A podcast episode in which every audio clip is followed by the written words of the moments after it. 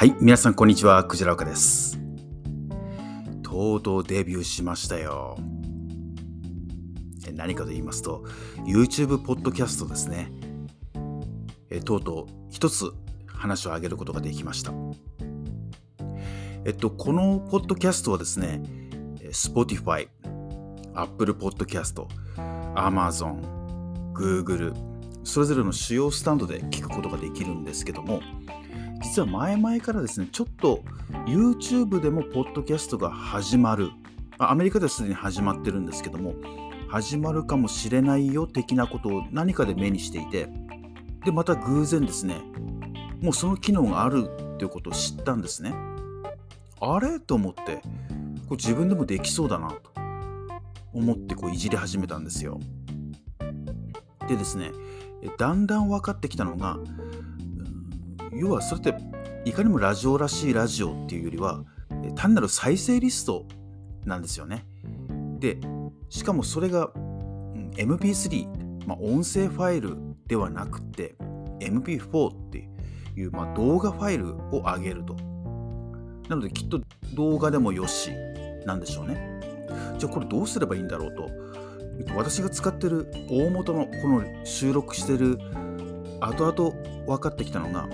要はそこに絵がついてないというか、うん、そこに要は音のみのデータだったからなんですよね。で困ったなと思ってすぐそこまで来てんのになと思いながらじゃあそこに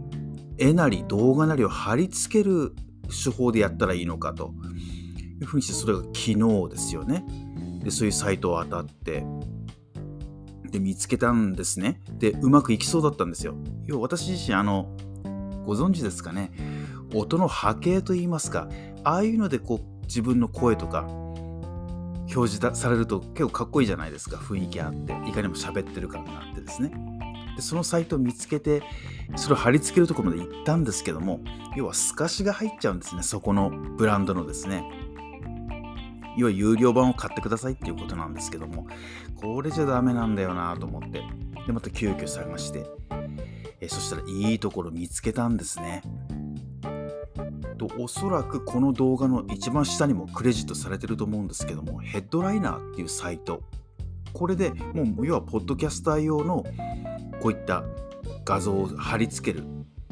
ま、それ自体がもう、ポッドキャストを配信するスタンドになってると。いや、すごくいいの見つけたなと思って。で、今朝方、思い立ってですね、それを作成して、あげたらもう問題なく、第1話が上がってましたね。いや、また、まだまだ成長段階というか、視聴者数も全然少ないですけども、まあ、これから、まずはその第一歩って大事ですからね、チャンネルを育てていく上で、チャンネルを育てていく上でもですね。で、やっぱり何を言いたいかっていうと、こういうエイヤで始めてみて、やりだすと全部勉強なんですよね。でそのこと考え出すじゃないですか。で、情報を当たりに行きますよね。あちこちで情報転がってます。そうするとやっぱりいくらでもその答えとかヒントって転がってるんですよね。自分自身の中でも YouTube、ポッドキャストに上げるんだっていうアンテナが立ってるもんですから、やっぱりどうしたらいいのかっていうのを常々こう脳の方でも探し出してるわけですよね。アンテナが非常に立ってる。そうすると、そこに合致した情報が必ずやってきて、で、結果うまいこといくと。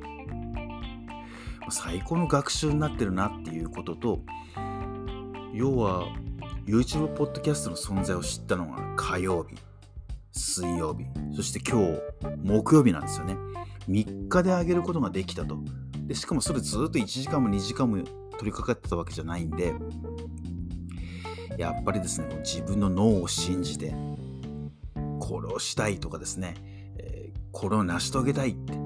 ていう、いわば目標ですよね。それを頭の中に描いてですね、そして自分自身で情報を取りに行くと。能動的な学習法ですよね。そうすることによって、もう急ピッチで探し出して、それが実現化の方向に行くんだなって。やっぱり脳のこのアンテナって、それすごいよなって、そんなこと感じましたね。えこのようにして主要4スタンドかな。ポッドキャスト配信していて、なおかつそこに巨大な YouTube が加わることによって、まあ、何も私 YouTuber じゃないんで、動画を上げましょうとか、そういうことはしてないんですけども、このラジオっていう形態で、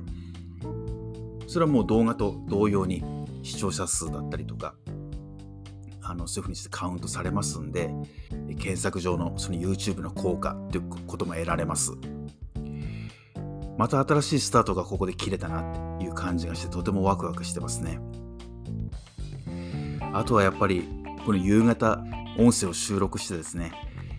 編集作業も非常に早くなってるんですよ。最初なんかどうやってやったらいいかわからないっていうところからこれもやっぱりいやそのうちいじってればわかるでしょっていうところからだんだん分かりだしてやっていくとそこそれがだんだん上手になってきて今度速くなってきてその出来上がりがとてもスムーズになるわけですよね。本当はこの収録カミカミなんですから私だからいざですねこういうこと実現したいと思えば自分自身で積極的に情報を取りに行くしそういった答えとかヒントって必ず転がってるんで、ぜひですね、人に聞くのもいいと思うんですけども、それよりは、もうエイヤでですね、いざ行動してみて、そこで得られる学びってとっても大きいものがありますんで、ぜひそんなこと意識されたらどうかなと思います。まあ、とはいえですね、こういうのはもう本当数勝負、そして有益な内容というかですね、そういうのを皆さんにちょっとでもこう役立ちになれるような情報を提供していく、それを連発していくっていうのが先決ですので、それを続けていきたいと思ってます。ぜひですね、各お聞きのスタンドでフォローとかしていただけると嬉しいなって思います。はい、それでは今日はこの辺にしたいと思います。最後まで聞いてくださってありがとうございました。